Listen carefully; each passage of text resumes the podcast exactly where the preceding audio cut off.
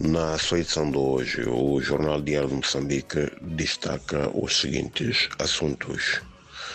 Desastres naturais matam em Moçambique 69, 69 pessoas desde o início da época chuvosa, em outubro, portanto, de 2022.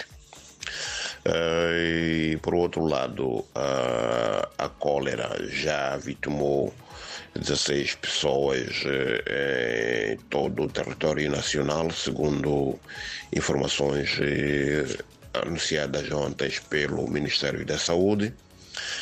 É, é quanto isso, a ligação rodoviária entre Nampula e Niassa já foi retomada, embora de forma condicionada.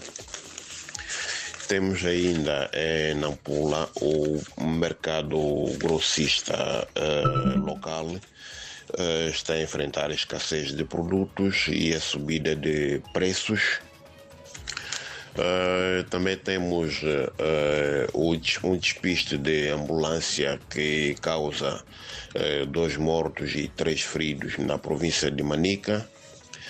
Em Tete, a Administração Nacional de Estrada desvincula empreiteiro por irregularidades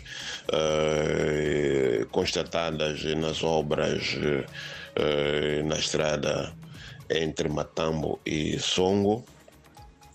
Uh, ainda temos uh, mais de 14 mil candidatos que disputam acesso à Universidade Pedagógica em Maputo.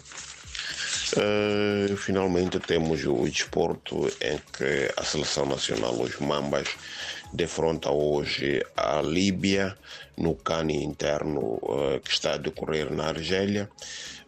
jogo este em que Moçambique irá realizar a precisar de ganhar para manter as suas aspirações na prova. Por hoje é tudo, muito obrigado e até a próxima.